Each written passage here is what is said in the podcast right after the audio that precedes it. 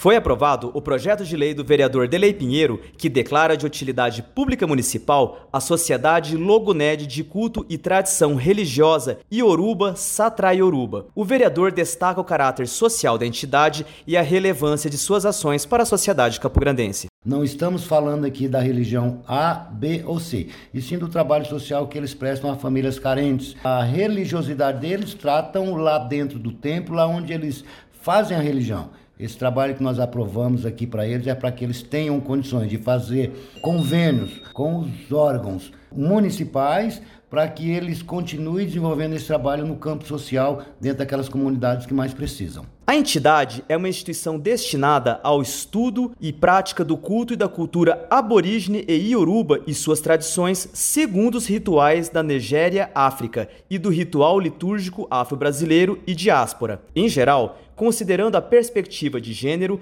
raça, etnia, geração, orientação sexual e deficiência. Elton Davis, direto da Câmara Municipal de Campo Grande.